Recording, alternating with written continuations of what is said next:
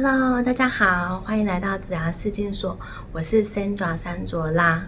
今天我要跟各位讨论的主题是我们工作最重要的一个风险，叫做失业。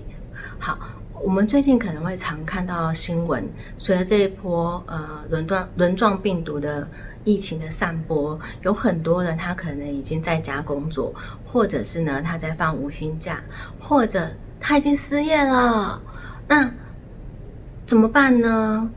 所以其实失业这个职涯的风险，假设说我们工作要二十年或三十年，你有可能会遇到。当你遇到失业这个风险的时候，你想好你的下一步了吗？那我们今天主要就是讨论这个主题，这样子。好，那我先提供一下数据给各位哦，就是根据劳动局他们的这个官方的网站，在三月底，经过劳资协商放无薪假的人，已经有高达多少呢？七千九百一十六个人，所以它这个数据其实还会在攀升，这样子。有一些数据它可能没还没有统计到。那在二月底领失业补助的人有多少人呢？已经有八千八百五十三个人。所以其实不管你现在是刚工作、工作很久，或者是工作快要退休了，你都有可能会遇到失业这样子一个质押的风险。你想好你的下一步了吗？那我们这次呃被影响到的产业以什么最多？我们可能知道的，像旅游业、导游、呃航空业、百货业、餐饮业，其实这些人都被影响到了。那当人他遇到失业的时候，他会有情绪上面的反应，他可能会有哪些反应呢？可能第一个耐心哇，对不对？怎么可能会是我？工作这么认真，为什么是我？所以他可能会有疑惑或愤怒，为什么不是别人是我这样子？好，第二个他可能会想说怎么办？我我接下来这些账单，我的我赡养费啊，小孩子的教育费、房贷啊、车贷啊、信用卡账单啊这些费用怎么办？他就会开始焦虑。那也有可能他会怎么样？嗯，他会很羞愧啊！如果别人知道。我失业的话，他们会怎么看我？其实我跟你讲，失业是很正常的。你只要好好的把这些情绪啊处理好，去面对这个失业，想好自己的下一步，其实更重要。这样子，那有些人他可能会很开心，太棒了，反正这个工作我本来就不喜欢。那刚好老板。他业务紧缩，或者是刚好被影响到，我刚好可以趁这个时间好好的来想一想，我的下一步该怎么做。好，那当你处理好情绪之后呢，我这边有三个呃建议的方式给各位哦。第一个就是你要先去 check 一下你的劳保的投保年资。假设说你这是被业务影业务紧缩，或者是说公司营运的状况。这个被影响到被裁员了，导致你失业。老板他到底有没有帮你投保劳保呢？那你的劳保投保年资有没有满一年？好，那如果说你有满一年，那你的年纪刚好在四十五岁以下的话，你可以请公司出一份证明，说你是被资遣的，那你就可以去领这个失业补助。那如果说你是四十五岁以上的话呢，你可以领呃九个月。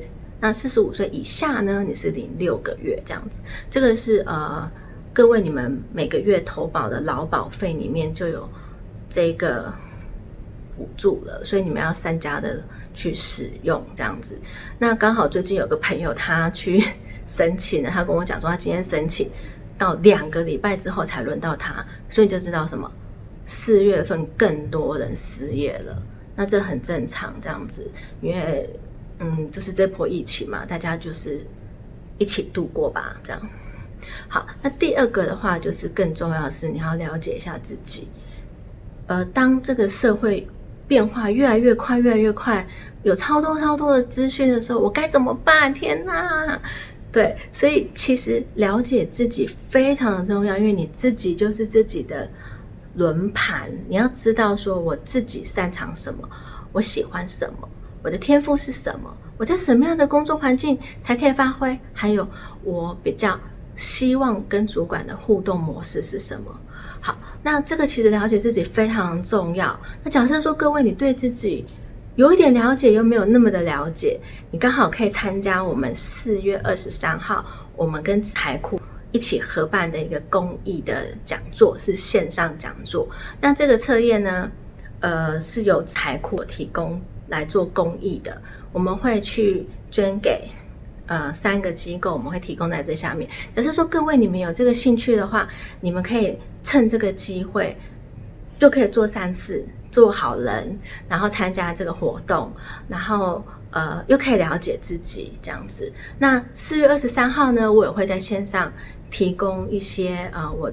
本身的所学给各位这样子，那我先介绍一下我自己，好，我叫 Sandra 三卓拉，那我有嗯双硕士的学历，呃，中山的人力资源管理研究所以及英国的 Lancaster 呃资人力资源管理及资商双硕士，那另外呢，我有获得台湾的以及就业服务人员的证照，那这张证照。非常的难考哦，对我考了蛮多次才考上的这样子，它录取率好像就三点多趴吧。那另外我也有美国的一个 GCDF 的这个证照，那美国这个 GCDF 它主要是国际职涯发展师这样子的一个证照。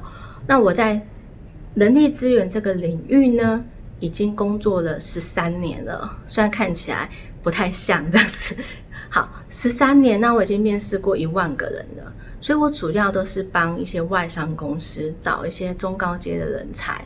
那假设说各位你们在求职或者就业上面有一些困扰的话，四月二十三号我也会在这个线上提供我的专业，呃，来希望可以给你们一些些帮助这样子。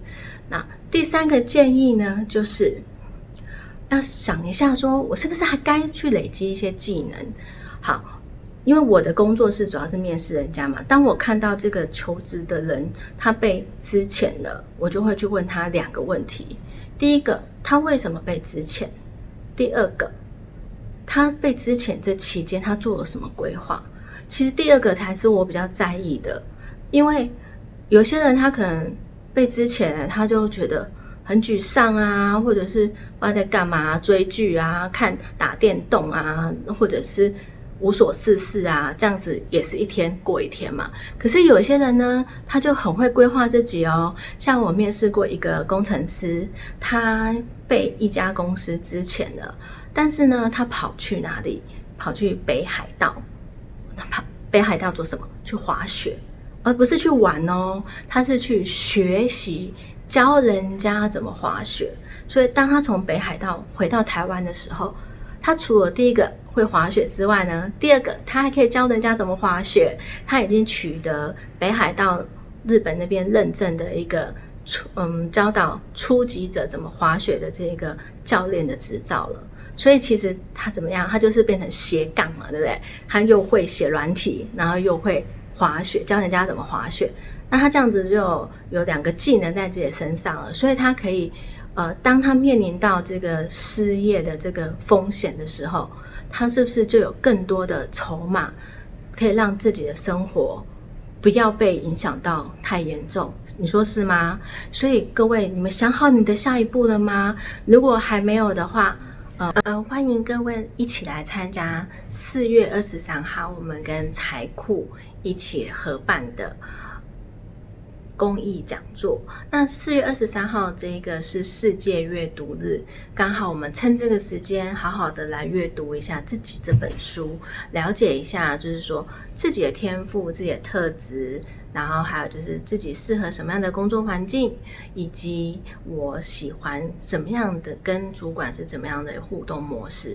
那我这边非常感谢财库他们跟我们一起办这个公益讲座，这样子。那我们就四月二十三号见喽。